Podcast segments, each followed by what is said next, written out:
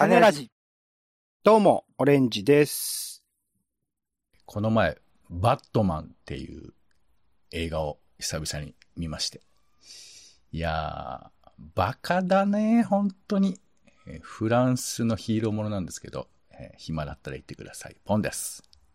世の中全部種にしよう種ラジ。よろしくお願いします。よろしくお願いします。ドラマ語り。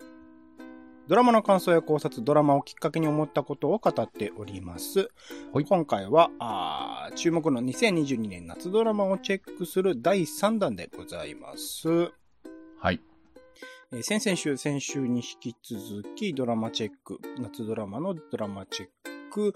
パート3ということで、えー残ってるね、ドラマ、見ているドラマについて振り返っていこうと思います。ということで、まずですね、え1本目、ロマンス暴風域、えー火曜深夜あやに、えー TBS で、えーやっていたものですね。えー7月5日から始まってもう最終回を迎えたというところになります。えー鳥飼茜の同名コミックを渡辺大地主演で実写化。高校の非正規講師佐藤は、ひも手から抜け出したいと婚活に励むもうまくいかず、自分を慰めるように風俗店を訪れる。そこで出会ったセリカに一目惚れし、運命の出会いを感じた佐藤は店に通い始めるというところで、まあ、あのーモテなかったはずの男がなぜかモテていく話ってなんかよく、あのー今泉力也監督作品とかね、よくあったりするんですけど、それの系譜にもあるようなものなのかなと思いつつ、とにかくまあ映像が美しい、えっと、小山隆さんだっけな。えー、サル学長で会いましょうという、2021年、去年に話題になった映画の監督でもあった方ですね。それも結構、どちらかというと、まあ、風俗店というか水商売というか、そういう世界に生きる人。それはまあオリジナル作品でしたけど、を描いたあ映画で、まあ、ちょっと予想外のね、展開をしていくものもあったりとかして、そこも含めて、えー映画として話題になりましたけど、今回も、まあそういう世界、水商売の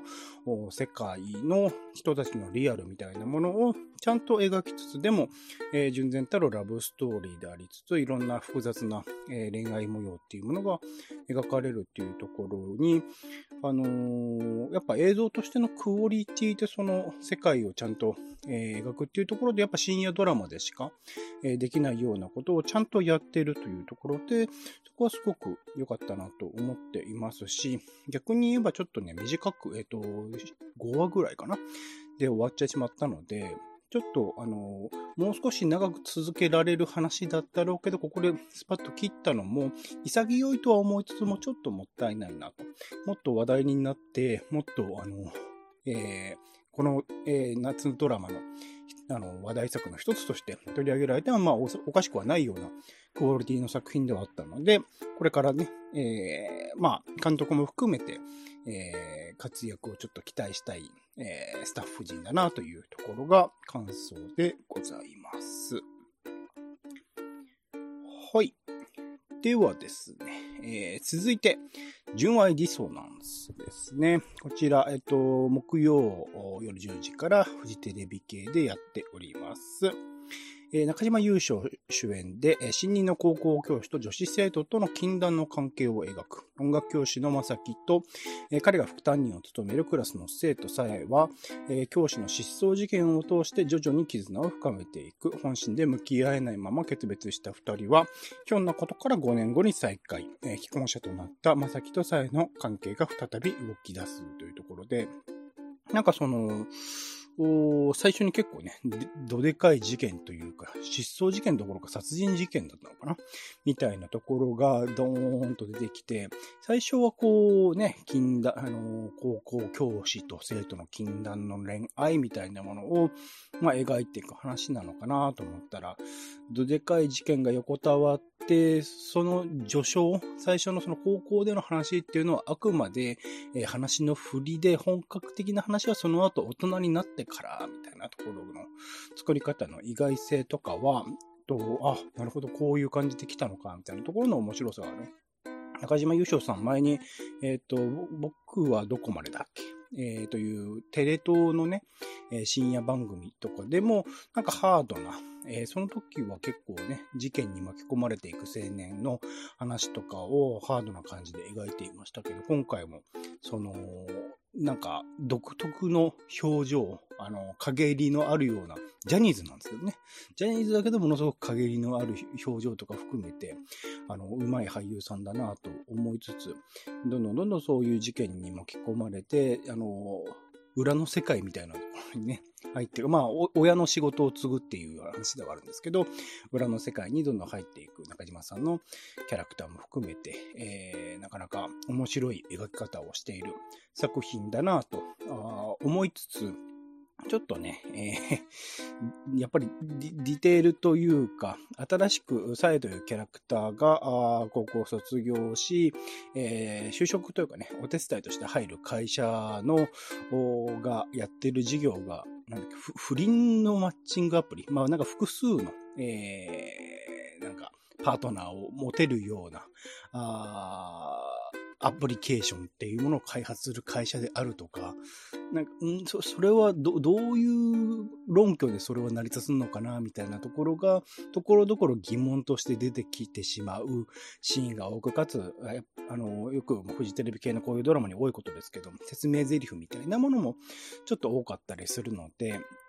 やってること、やろうとしてることは面白いなと思いつつ、細かいところでやっぱり、えー、気持ちが落ちてしまうところも多々あるみたいなところ、まあ他のドラマも結構そういうところはあったりしますが、あのー、まあ、あの、そういうところちょっと残念だなっていうところが、個人的な感想ではあるかなというところでございますが、ポンさんどうでしたか？こちら見てるようですけど。中島優斗さんかな？あ、中島優斗さんなのか。優勝さんじゃないか。優斗さん。えー、私は、えー、これが日本版イテウォンクラスと認定しました。違います。あります、それ。他に番組が。そうね。日本版イテウォンクラスがあるんだよ。ややこしいけど。いやー、僕は、あのー、常々ドラマに対して思ってることとしては、はいはい。ストーリーを確認するような物語はもう僕は飽きちゃってるんです。あら。大人になったからかわかんないけど。うん。だから少なくともそういうドラマを、テレビドラマをそんなに見たいとは思わないわけですよ。うんうん。で、そんな中このドラマっていうのは、まあ俗に言うジェットコースタードラマっていう昔で言うと、いうジャンルで、どんどん展開がしていって、先週見てなかったらどうなってんのみたいな。だから今回のドラマもやたら改造シーンが多くて、あ、そういうことだったのねっていうふうに、こう、安心できる仕組みになってたりするんですけど、うん、あの、まあ、中島優斗さんがこう、モノローグでいろんなことを説明したり、自分の感情みたいなものを、まあ、ちょっと私的に伝えるところとかが、まあ、あの、なんていうのかな。雰囲気を非常に作ってると思うんですけど、うん、なんだろうね。なんか、あの、こういう、もうエンタメでしかないドラマっていうのは、そういうジャンルとしてはあるのかなと思って、うん、僕は結構ニコニコしながら見てますけどね。おーおーみたいな。で、あとやっぱね、中島優斗さんと、えー、あとは女の子の吉川愛さんか。はいはい。まあこれは人によって評価は分かれるんですけど、僕は吉川愛さんの演技とか結構好きで。うん。結構迫力あるような感じで見れる。まあちょっと違うかもしれないけど、あの、薩川あいみさんってわかります？はいはいはいはい。はい。えー、代表作は、もぎりさんなんですかね。ちょっとわかりませんけど。はい。原人ザ・ボーガーにも。あ、ヒメアノール、ああ、見てねえな。あの、あれだよね。え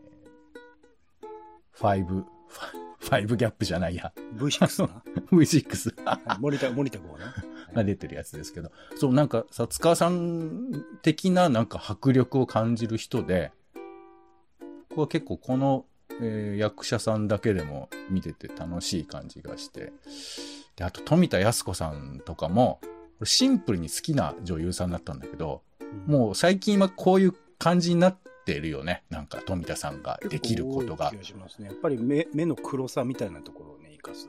そうだよね。あの、まあ、その童顔風な顔が、あの、体のフォルムから出るあの迫力っていうのがギャップでっていうことだと思うんですけど、まあ、なんか僕はエンタメとしての面白さと、まあ、あと行き過ぎてるところとか、いうところとか、まあ、ちなみにあの、日本版イテウォンクラスでも同じキャストが出てるんですけど、全く真逆な、あのー役をやってる人がいて、イテウォンクラスの方だと、あの、殺されちゃうんですけど、まあ、六こっ本木クラスちの方六本木クラスね。イテウォンクラスじゃないです。六本木クラス。本語、日本版イテウォンクラスでいい。六本木クラスって言ってください。六本木クラスなんで。はいでもこっちの方だと、もうすごい人を信用しない悪い社長。なんか、うんなんか逆になってんだよね。あの、えイデオンクラスと。まあ、みいたいなところがあるので、ちょっとイテウォンに重なるところが僕はあって、じゃあエンタメでどこまでやれるんだみたいな、まあちょっと社会的な要素がそこまで触れられてないから、まあいまいち、あの、深みはないのかもしれませんけど、まあまあ、はい、エンタメとして僕は面白いんじゃないかなと思ってます。はい。ありがとうございます。では続いて、えー新信長後期、クラスメートは戦国武将。こちら日本テレビ系の10時半というね、毎週日曜日10時半という時間にやっているものです。もともと漫画の原作があって、えー織田信長の徳川家康、豊臣秀吉ら、戦国武将のクローン高校生が集結した学校を舞台に、英雄たちが学校、学園のてっぺんを目指して大暴れする学園天下取りエンターテインメント。えーということで、何を言ってるんだっていう最高。最高のドラマです。すごいドラマなんですけど、まあ、僕は山田杏奈さんっていうね、女優さんが、えっと、15歳、えー、15歳の帝国とかね、えー出てて、えーすごくいいなと思ってたので、えー見始めてみたんですけど、うん。思いのほか、なんですかね、まあ、日本テレビのこういうなんかふざけたようなドラマって結構いろいろあるような気はするし、えーもしかしたら日本テレビの流れで言うと極戦とかのね、不良高校生ものみたいなものの系譜を継いでるものなのかもしれないんですけど、その登場人物たちはみんな戦国武将のクローン高校生ということで、なんかいろいろと現代的なルールにのっとったバトルを単純に暴力とかじゃだけじゃなくて、知力とか、えー文化的な、えー力とか、そういうところをうまく活かしたバトルみたいなものを繰り広げていく、その工夫の仕方に、えー戦い方における、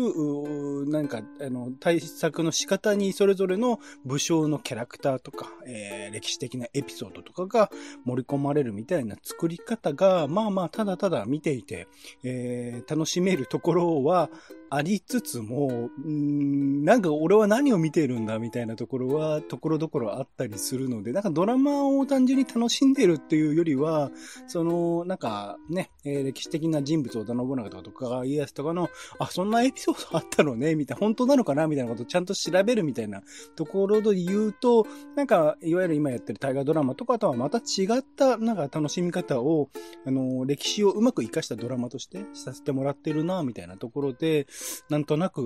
見てい、見続けているところはあったりするので、そういう面では、まあ楽しんではいるのかなという作品でございますが。ポンさん見てるんですかこれ？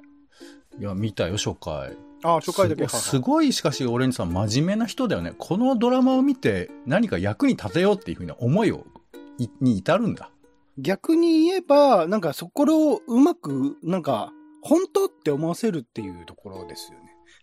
なんとなく。あーいや、もう、完全に嘘だなーって思うドラマの第2あそれは強いです弾じゃないですか、これ。本当にもう。それは強いです、間違いなく。そう、いや、でも、だから俺はなんか逆、だから先駆けクロマティ高校を見てるみたいな感じで見てますけど。なんかそことのすごいうまいバランスじゃないですか？歴史的な事実はあったり、事実とか史実はあるから。そうだけど、そんなに真面目に見るもんかね。クロマティだって、世代もむちゃくちゃだしさ、いやいや、その、ギャグのレベルの話じゃなくて、口頭向けというか、そういう、うんうんだって、ほとんど説明もなく始まってさ、首だけの江本明がさ、いろんな指示をするってさ、もうこ、こんなの真剣に見てる方が、あの、損だと俺は思いますけど、15歳まあの帝国からの落差がね、あの、エモズ関係なのね。だから俺は、あの、笑いながら見るというのもあるし、まあ見ないというのもあるしと。見なくてもね、十分だなって感じですよね。ただね、なんかね、俺ね、その最近、えー、アコムだだっけ？アコムとかでも、えー、言うこの何、織田信長とかそういうのが出てきたり、au とかもそうだったり。CM の中でってことですね。そうそう。なんかさ、この、まあ、あと、何？戦国無双みたいな感じだとかさ。ゲームでね。こう、キャラものを、なんか戦国武将に求めるパターンっていうのが、ここ何十年とずっと続いててさ。まあ、著作権とかないですからね、あの人ですね。そういうことなのかちょっとわかんないんだけど、なんでここに至っているのかなっていうのが、ちょっと気になるところではありますよね。うん、うん、うん、うん。うん、何か理由があるのか、まあ、単純にこう、闘神演技みたいなものからここは引っ張ってるのもちょっとわかる。まあ、もともと新信長後期という、これ漫画なのかな？なんか、で、漫画のがあるんだよね。だからまあ、それもなんか流れなのかなと思います。新朝後期かな確か。はい。そんな感じで、まあこれもまた戦国ものというところで大河とかと並んでみるといいのかなわかんないですかね。いいよ。もうそういうこと言わなくて。はい続きまして、えー、ちょこっと京都に住んでみた。あこちらは深夜の2時35分から毎週水曜ですね、テレビ東京他でやっております。木村文の主演で住んでいる人しか知らない京都の魅力に迫るドキュメンタリーテイストを盛り込んだドラマ、えー、木村演じる東京在住のデザイナーがあ秘密のグルメスポットや不思議な場所を訪れるということで、もともとスペシャルドラマだったものを連続ドラマ化しましたというところですね。まあ本当、京都の、まあある種ドキュメンタリードラマに近いんですよ。実際のお店とかに行って、そこで木村文乃さんが実際に街の、あの、そのお店の人とかにインタビューをしてっていう様子も含めて描かれる。プラスアルファ一応そのデザイナーである木村さんの演じるキャラクターが、あその人生模様というかね、背景いろんな人との人間関係みたいなものも並行して描かれつつというドラマではあるんですけど、明らかにメインはお店の紹介みたいなところで、そういう意味ではまあテレビ東京のね、最近タクシー飯店とかもありました。古くは孤独のグルメとかもあった、いわゆるグルメ系のドラマの系譜、実際のお店を扱ったそういうドラマの系譜にも習っているのかなとも思いつつ、なんかそこの取り上げるものの多様さであるとか、やっぱ京都ならではの雰囲気みたいなものを丁寧にこう映し取っているドラマではあるので、そこら辺はちょっと好ましいなと思いつつ、やっぱそのリアリティ路線、ドキュメンタリー路線になってきてるので、普段の近藤正臣さんとかね、出てきて、まあ京都といえばみたいな感じで最近はありますけど、近藤正臣さんとの話のところのリアリティと、そのドキュメンタリーテイストでやってるところのリアリティのその落差みたいなところ、かなりそこがあのドキュメンタリー部分が浮いてしまって見えているなというところで言うと、この前のタクシー飯店はそこら辺すごくうまいバランスでやっていたなと思いつつ、今回においてはそこら辺がちょっとあの差が出てしまっているというところで、なんか世界に入り込んでるなと思いつつちょっと抜けてしまうみたいなことがあったりするので、そこら辺のバランス、難しさはありつつも、でもなんかテイストとしては好きなものだったりするの？NHK とかでね、よくこういうドキュメンタリードラマみたいなのえー、やってたりします。京都人の、最近も、今度なんだっけ、一挙放送しますけど、密かな楽しみブルー。はい京都人の密かな楽しみとかも、そういうテイスト取ってたりしましたけど、ちょっとそういうのにもまた、まあでも同じくね、京都だっていうところがなんか面白いなと思いますけど、そういうドラマもあったりするのかなというところで、えー、見続けているものでございます。この NHK のやつと似てる感じなんですか？似てる感じでもないですね。あれ、もう完全にパキッと、あの、京都人の方は、あの、ドキュメンタリーパートと、えー、ドラマパートっていうものを、あの、明確にその撮り方とか含めて全部分けてるんですよね、あっちは。でもちょこっと京都に住んでみたら、一応そこら辺は、えっと、分けてるというのはシームレスになってるんだけど、やっぱ、ドキュメンタリー的なその、アドリブで普通にインタビューしてるっていうところと、ドラマパートとの、まあ、差が結構出てしまってるので、そこら辺まあ、んどっちがいいっていう話ではないとは思うんですけど、ちょっとまあ、ちょこっと京都に住んでみたでは、なんか違和感があるかなっていうところがあったりするなというところでございますかね。はい。はい。では続きまして、えー、あなたはだんだん欲しくなる。こちら BSTBS で、えー、木曜夜11時からですね。えー、今はるかさんが演じるキララがテレビショッピングのプレゼンターとなり様々な困難を乗り越え成長していく姿を描くというところですね。えー、まあテレビショッピングの世界に、えー、全くそこに関係なかった人が入っていって、て、そのテレビショッピングの裏側、どういうふうにテレビショッピングが行われているのかっていうことを知っていて、って成長していくみたいなところが描かれるという点で、やっぱりそのテレビショッピングの世界って全然裏側は知らないものばかりだったし、個人的に忌避しているというか、あんまり深夜とかにね、時々やってたりするとチャンネル変えるぐらいなるべく見見たくないものだったりしたんですけど、なんかその裏側を知るという意味では面白いかなと思って見始めてみたんですが、ちょっとやっぱりね、描かれ方が、もちろんその仕事パートのあの、学びはあると思いつつも、あまりに過剰な演出、過剰な演技みたいなことをやったりして、今さもうちょっと丁寧な演技ができる素晴らしい俳優さんだと思っているので、逆にその使われ方がすごく辛くなってしまって、僕に第2話ぐらいでちょっと脱落してしまった作品ではあります。まあ、見続けてればね、そのテレビショッピングの世界の裏側、実際に、えっと、レジェンド松下さんとか、えっと、有名な人とかも出演しているたりするので、えそこら辺の裏側を楽しむという意味では、あの、見ていけるのかなというところですが、僕個人としてはちょっと脱落しちゃった作品ですが、ポンさんこれ見たんですかね？松健が登場してますよ。はい。松平健の方がね。はい。サンバの方ね。なんか、あの、ちょっと落ちた俳優が出るっていうのが、まあ、この QVC。松健のどこが落ちてるんだ？いやいや、だから、まあ難しいとこだよね。でも逆に言うと、落ちてるって思い込んでるけど、その QVC とかショップチャンネルとかでめちゃくちゃ売り上げてる俳優さんとかもいるわけよ。いや、もうそうですよ。そんじょそこらのね、俳優何億みたいな、そういうね。はいいや、自分でプロデュースしたりとかすればさ、そういう売り上げとかも高く上がってて。だからその辺で言うと、このショップチャンネルってめちゃくちゃネタありそうな気がするのよね。うんうんうんで、今回は、まあ、あまたの学習、職業学習ドラマですけど、の一個ですけど、なんか、やっぱもうちょっとえぐみが欲しいよね。うん。あの、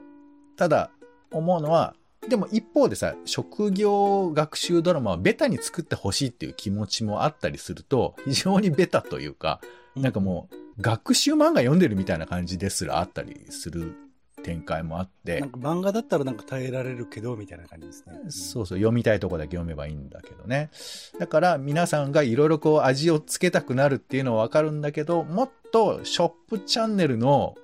面白さ、QVC を信じてドラマを作ってほしいよね、取材して。そうっすね。いや、だってジャパネット高田すごいんだからもう、本当に完全にスタジオを持って、あの、ずっと前からリモートをやってるっていうね、もう画期的な会社ですけど、いや、めちゃくちゃ面白そうだけど、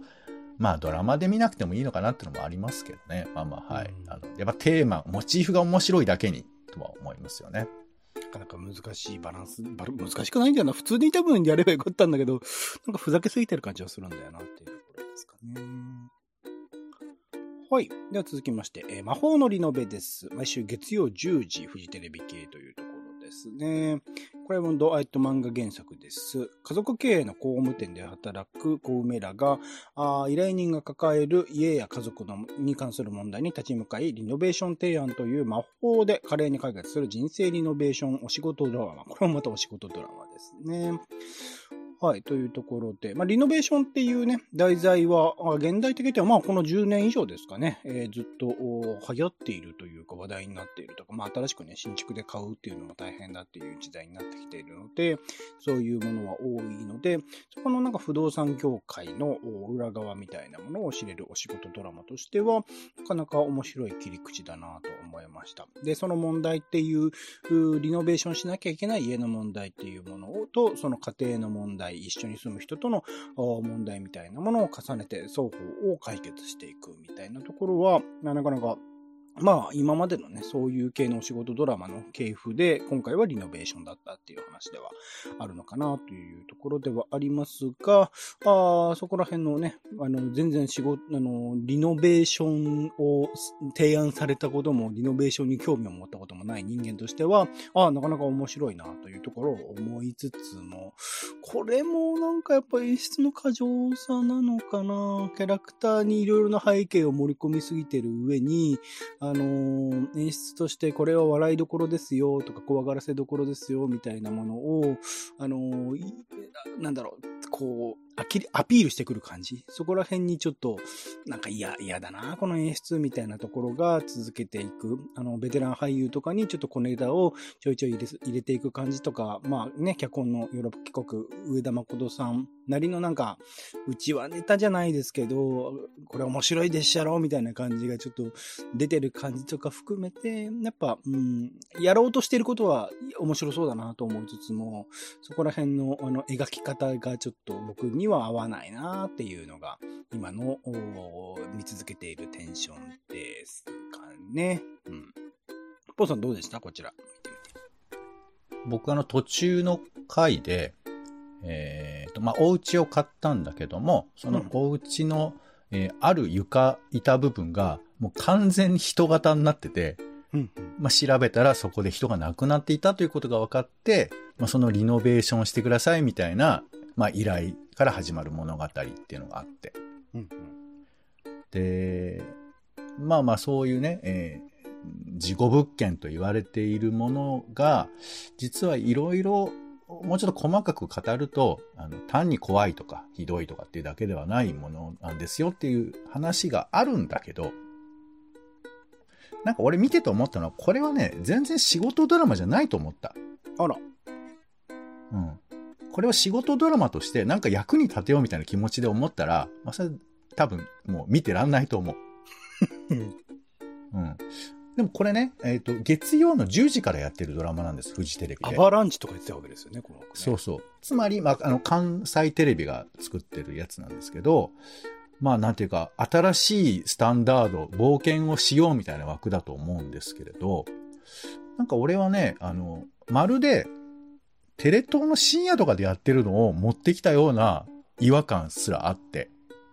はなんかしっかり見るとか、筋を楽しむとかっていうドラマではもうないと、俺は、そう見た方がいいんじゃないかと思ってさ。あ。なるほどね。そうそう。だとすると、だからやっぱり僕ら見る側にも、やっぱこの時間帯のこういうドラマってこういう作りでしょっていうのがあって、で、それを基準に眺めてたりするから、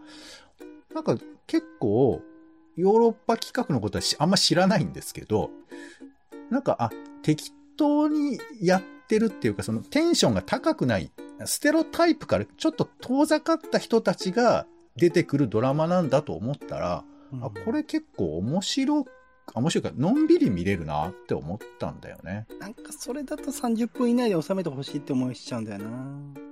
まあ、だからそれは、あの、まあ、僕らがめちゃくちゃたくさんドラマを見てるっていうのもあるし、あとまあ難しいけど、やっぱその、今でもやっぱりある、えー編成だよね。月曜10時からやってる意味みたいなこととか、あと1時間もののドラマってこういうもんだっていうイメージもあるから、その辺と確かに合わないっちゃ合わないし、軽いノリにしてはちょっと持たれるみたいなところもあると思うんですけど、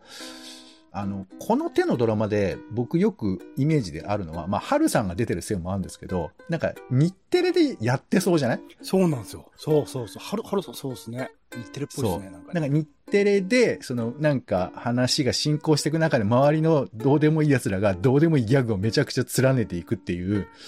ななんかもったいないよなっていうか、ふなんか内輪のノリっていうか日テレノリでしょみたいな感じを、フジテレビでやってる感じもあるんですけど、まあ、僕はあんま知らないせいもあって、そんなに違和感なく、ないし、あの、もちろんね、そのね、笑わせようとしてるシーンもあるのよ。なんか、でってみたいなのがなりそうなシーンがいっぱいあるんだけど、あの、そそうじゃなくて、なんとなくアドリブ風に、演劇風に撮ってるシーンも時々あって、で、こっちの方は比較的僕は好感持てたから、うん。で、最近のドラマってさ、やっぱこう作り込みっていうか面白いでしょうを説明しようとするというか、それが過剰にやりすぎで、えー評価を受けるパターンもあるんですけど、もっと現場の空気で楽しくなったことを見せるみたいなこととかを、うん9時台、10時台のドラマでもやっていいと思うんだよね。うんうん。なんか、現場感が全然伝わってこないドラマが僕は最近多いと思ってて。だから、まあ、アドリブ出せっていう意味ではなくて、その、その現場で転がった空気みたいなものを編集でいろいろ音楽載せないでバッと見せるみたいなことが、このドラマはできそうな気がするから、まあその辺のところとかを進めてもらえれば、なんか、わかりやすくすることじゃない方向、つまり、このゴールデンタイムのドラマではあんまやらない方法をここに持ち込んでもらえれば、せっかくなんか何の間違いかなんかでこのドラマがここでやってんだから、そういう手法をもっと試し、えー試してもらえると、あの、いいのかなというふうに思います。ありがとうございます。そういう癒し系ドラマっていう流れで言うと、えっと、僕のね、僕の姉ちゃん、えー毎週水曜深夜1時からテレビ東京系で始まっております。こちらね、前に Amazon プライムビデオではもう全ての回が配信はされている作品ではありますが、今回地上波でね、始まったというところです。もともと漫画原作、増田美里さんの原作がありまして、実写化した作品です。ユーモラスでち、えー痛烈な30歳の姉千春を黒木春さんが素朴でまっすぐに育ってきた弟淳平を杉野さん、杉野洋介さんが演じるというところですね。えー、兄弟の関係性みたいなものをすごくゆったりとしたテイストで描いていて、そこで描かれる、まあ、それぞれがね、会社で働いていらっしゃったりするので、会社の問題みたいなものを、まあ、家庭の中に持ってくるやら持ってこないやら、相手に一応気を使いながら話してみるやら、みたいなところところの、そこの話題の出し入れ、えー出さない出すみたいなところの、やりとりみたいなものも微笑ましいですし、みたいな。その、なんか二人のね、えー会話をただただ眺めているだけで、面白いんですけど、やっぱ増田さんってそこら辺のゆったりとしたリズムのお話、漫画を描いていながら、そこで痛烈に現代批評みたいなものを入れ込んでいく作家さんでもあったりするので、それをうまくあの空気感も含めてドラマにしている作品だな、みたいなところで、ゆったりと見てるとドキッとするシーンがちょいちょいあるみたいなところで言うと、すごくよくできてるし、映像的にもやっぱ他の、あのー今の民放でやってるドラマに比べても映画的なね、パキッとした絵だったりするので、そこら辺も含めて総合的に、まあ前にね、えー、アマアマゾンでやってた時もちょっと話しましたけど、やっぱ好きな作品だなと思って毎週見るのを楽しみにしている作品でございます。はい。僕も好きです。はい。では続いて、えー、今回はチェックでは最後かな。あ、個人的なのは最後だ。ポンさんもあるわ。えっ、と、事件はその周りで起きているという、これ変わった形式で、えー NHK の夜10時45分から4日連続、8月1日から4日連続でやっていたものでございます。15分番組だったので、合計60分ぐらいなのかな。えー小芝風花さん、笠松翔さん共,、えー共演で、事件を一切解決しない刑事コメディドラマということですね。すべてを自分一人で成し遂げたい刑事マノと、頼み事をすることにためらいがない刑事宇田川のバディが、えー時に周囲を巻き込みながら軽妙な掛け合いを掛け合いを繰り広げる。これは特徴的ですけど、コント番組ライフですね、のチームが制作を担当されたころで、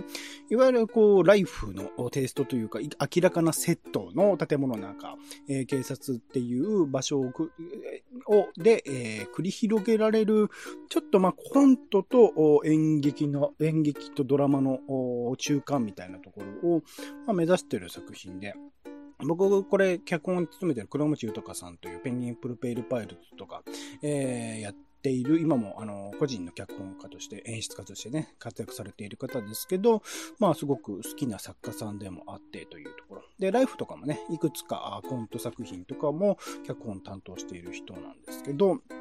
なんかまあ、ライフのテイストでドラマっていうと前にうっちゃんが、内村照義さんがね、うっちゃんっていうドラマとか、いろいろとやってたりするんですけど、またそれともテイストが違っていて、どちらかというとドラマより、なんか思いっきり狙って笑いを取りに行くというよりは、普通にその、えーおかしみのあるキャラクターたちがしている、彼ら自身は普通だと思っている会話にちょっと笑わせられるみたいなところで言うと、ちょっとまた、あのライフのテイストの中では、より、えードラマ寄りの作りになっているんですけど、なんか、本当このドラマが何を描こうとしているのかっていうところが分かりにくい。それは分からないっていう、その、なんて言うんだろう。その方向性が見えないってことじゃなくて、明確に何かしらの目的とか方向性を持っているんだけど、その裏側がちょっと、なんか読み切れないというか、一回バッと15分かける4で見ただけでは、わからない要素、結こう、フェミニズム的な視点、ジェンダーに対する問題みたいなところを作品の中で入れ込んでいるようには見えるんだけれども、なんかそこら辺をこう、うまく消化できてないというよりは読者で、見てる側でうまく解釈しきれないみたいなところがあったりするので、ちょっとまだ一回しかあの一通り見ていないので、ど、ど、そこら辺が分かっていない、ちょっと何回か見て、もうちょっと感想を深めたいなと思わせられるような、単純なその笑いの、笑わせるドラマだけではないなっていう感じはあったりするので、そこら辺作り方面白かったですし、笠松翔さんね、それこそ最近で言うと東京バイスとか、世界を舞台にこの人活躍するなと思わせるぐらい、すごく色気があってかっこいい俳優さんなんだけど、この抜けてる感じもめちゃくちゃ、小芝風花さんがね、もともとコメディ演技が素晴らしいっていううのは、いろんなドラマで分かってたんですけど、笠松さんの、こういう面も演じられるのかみたいなところの驚きはすごくあったので、ちょっとそこら辺の部分の活躍を、をちょっと期待したくなるようなあ作品でもありました。ライフでもね、笠松さんちょっと出てくれたらいいなと思うぐらいコメディ演技すごく抜けてる感じが良かったので、ちょっとあの、そこら辺も含めていい、いい、あの、企画、あの、挑戦だったなっていうふうに思っている作品ですかね。この夜ドラっていう枠はさ、これ夜ドラではないのかな？と。うん。あの、まあ、時間帯としては同じ枠だと思うんですけど、うん。あの、まあ、なんかいろいろ体制もあったのかな？なんかもともと連続ドラマで、あの、朝ドラのように続けてたものが、だんだんこう、はい、何話連続の、あの、空想戦国ドラマみたいなのをこの前やったりとかしてましたけど、うんうん、ネプチューン主演のやつとかね。はいはい。だからいろんな実験を。あれ結構前かな。うん。もともとは前に作られたものなのかな。うん、だから、ここで実験枠としていろんなショートドラマを流す、星新一の作品も流れてたりしてましたけど。BS プレミアムですかね、あれはね。もともとやってたのを地上波で流すっていうことだよね。うん、だから、あの、ここで露出をして、お試ししていくっていう枠が定番として作られたらいいですよねっていうのは、なんか思ったりしますね。そうですね。また、本作については、がっつりと30分とかには枠に伸ばすっていうより、やっぱり短さ、15分かける4で60分で、普段のドラマだったら、1本、連続ドラマの中でも1回だけなんだけど、なんかそれだけじゃない感じられ方を15分の枠の中でしているっていうところも、なんか新しいなって。なんかこれは15分は15分で完結している作品だなっていうところが、面白みでもありましたね。うん。15分の可能性ですよね。うん。それはなんか、あの、今っぽいですよね、ほんとね。TikTok とかの含めた短いドラマみたいなところで言うと今っぽさもあるなっていうところもありますかね。はい。あと、じゃあ、ポンさん見てるドラマがあるみたいで、そこら辺もお願いできますでしょうか。はい。ドラマ24、雪女とカニを食うというドラマですね。うんえー、7月8日から始まってますので結構進んでますかね。金曜の24時12分からテレビ東京で放送されてます。もともとはウェブのコミックだそうですよ。はい。うん、で、えー、ジャニーズの方が主演を、重岡くんとお読みするんですか？ジャニーズでもジャニーズっぽくない、まあ演技派ですね。うん、まあジャニーズも演技派いるか、やっぱり。ね。でもそうですね。うん、まあまあ。えー、のラブサスペンスということで、人生に絶望し、自殺を図ろうとする北、えー、北ですね。えー、ノースか。はい。は、北海道でカニを食べてから死のうと決意。ここがいいんだよね。強盗目的でセレブな人妻、えー、池枝あやめを襲うが、あやめは予期せぬ行動をとり、二人で北海道まで旅をすることに、という流れでして。うん。あのー、まあ、なんかね、あの、ウェブコミックと聞いて想像するところの、まあ、例えば、えー、ちょっとエッチな要素とか、えー、それからまあ、綺麗な人とか、かっこいい男とか、えー、あとまあ、なんていうかな、ちょっと展開が破天荒になっていくみたいな。破天荒なんか、とんでもないことになっていくみたいな。つまりこう、味の濃い要素がちょいちょいと混ぜられてるところが、なんかこう、下世話に見える要素もあるのかなと思うんですけど、あの、まあ、テレビドラマでやるべきかどうかあんまりわかんないんだけど、この下世話をどうやって人間のドラマとして、あの、普通に描くかって僕は結構重要な問題だと思っていて、どうしてもテレビドラマって、まあそれは地上波でみんなが見られるものとして流してるから、漂白せざるを得ないんだよね。そういう、まあ例えばセックスみたいな要素をどうやって描くのか。で、その辺のことが、僕はなんか、むしろ主従が逆転してて、人間が意志で、えー性とか食とかっていうふうなことに結びついていくんじゃなくて、むしろ欲が人間を動かしているんじゃないかっていうふうな、まあこれは非常に危険な思想でもあるんだけど、なんか僕はそういうふうな感じを時々思っているんだけど、このドラマはまさに人生運命とか欲みたいなものが全然自分でコントロールできないっていうことを表してくれてるドラマで、だから、この中でまあ当然エッチなシーンも飯食うシーンとかも出てくるんですけど、これが実にドラマのコンセプトに僕は合ってて、まあ、見てて、あの、ドラマが言いたいことはよくわかんないけど、こっちでいろんなこと考えたくなるドラマだなっていうふうに思ってまして、なんか、あの、無駄だなって思えるところが全部意味があるような気がするようなドラマっていうふうに思ってます。うん。うん。だからまあ、あの、刑事上的な、こういう要素が入ってる、こういう要素が入ってる、うわ、ダメだ、みたいな、なんかそういう風なものをひっくり返せるような感じが僕はちょっとしてまして。はい。まあ僕がジャニーズの出てるドラマ見ないっていう話もありながらこういう話をしてるんでわけがわかんないんですけど、まあそういうドラマですかね。はい。うんはい。そして、えーイケメンどもよ飯を食えというドラマです。これも BS テレ東などでやっている7月9日スタートなんで結構進んでますね。えー土曜日の深夜1時から放送されているドラマです。これも漫画なんですよね。えー、筧美和子さんが主演で、まあ、もともと編集者で、えー小食で全然飯食わない、えー人が、まあ、いろんな都合でグルメ雑誌の編集者になっちゃうんだけども、イケメンを目の前にしてると、もうチーズケーキよ3分の2も食べられないような人が、めちゃくちゃ美味しそうに飯を食うっていう、う話です。基本的には。で、これは、まあさっきの話でも思うんですけど、ぱ人間の欲みたいなものをどうドラマで扱うか問題をちょっと僕は考えたんですよ。うんよくドラマでさ、まあ何？大体出てくる主人公のヒロインはとっても綺麗とか、あと美人、美男、美女が付き合ってとか、まあ目の保保養だとか眼福だみたいな話があって、まあそれは綺麗な方がいいっていう風な意見もあるんですけど、まあこのドラマは簡単に言うと、えー女の人がかっこいい男、イケメンを、まあ、毎週なんかちょいちょい違うのかな？いろんなイケメンを目の前にして飯を食うっていう、まあ非常に欲望に忠実な ドラマだと思うんですけど、これ逆にしたらさ、すごい下世話なドラマって多分言われるよね。そうでしょうね。そうそう。だから、まあそういう意味ではただ逆にしただけじゃねえかこれこれでもまあ下世話な、僕見てないですけど、下世話だなって感じはしましたけどね。そうだよね。で俺はでも、この下世話をどうやって向き合うかってこととっても大事なことだと思うんだね。うんだってやっぱりいいものはいいと言うし、バラエティ番組で僕もあんまり得意じゃないけど、イケメンとかって言ったりするじゃないですか。うん。うんで、もちろん、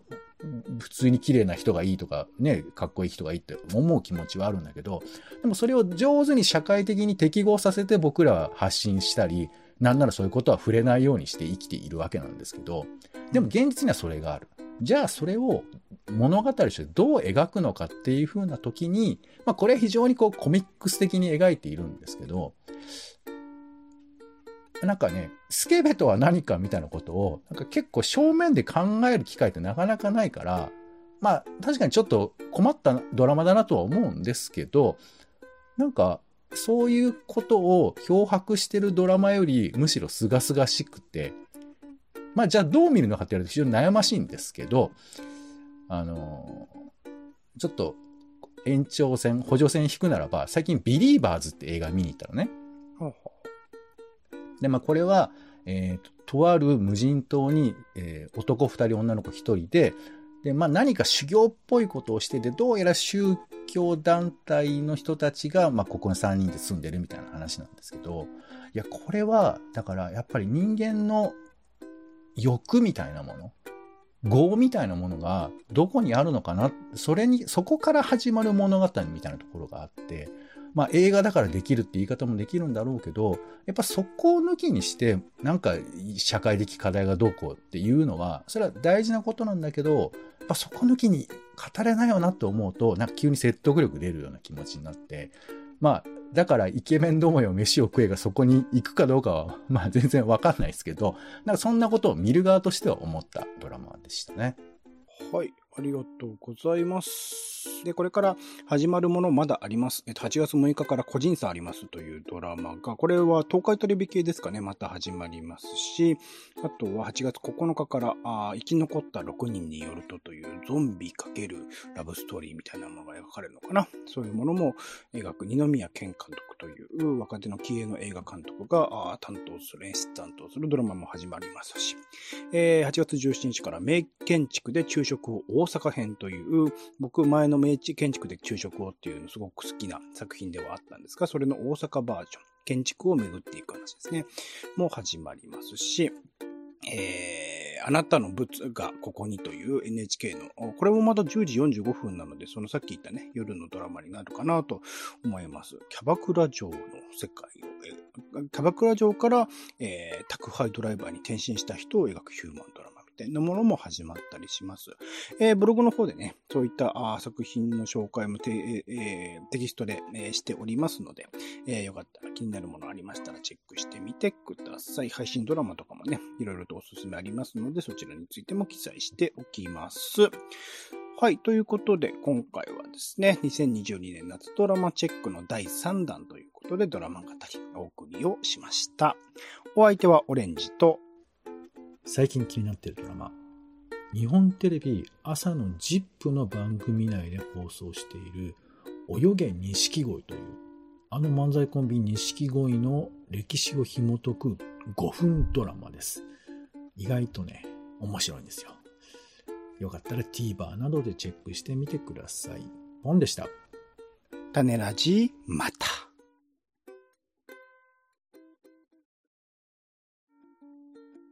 種ラジは、ポッドキャストや Spotify などでほぼ毎日配信しています。音声でこぼれた内容はブログで補足を、更新情報は Twitter でお知らせしています。気が向いたらお好きなサービスでの登録、フォローをお願いします。また、番組の感想やあなたが気になっている種の話もお待ちしています。公式サイト、種ラジ .com のお便りフォームから送ってください。Twitter などで、ハッシュタグ種ラジ、カタカナで種ラジで投稿いただくのも大歓迎です。Thank you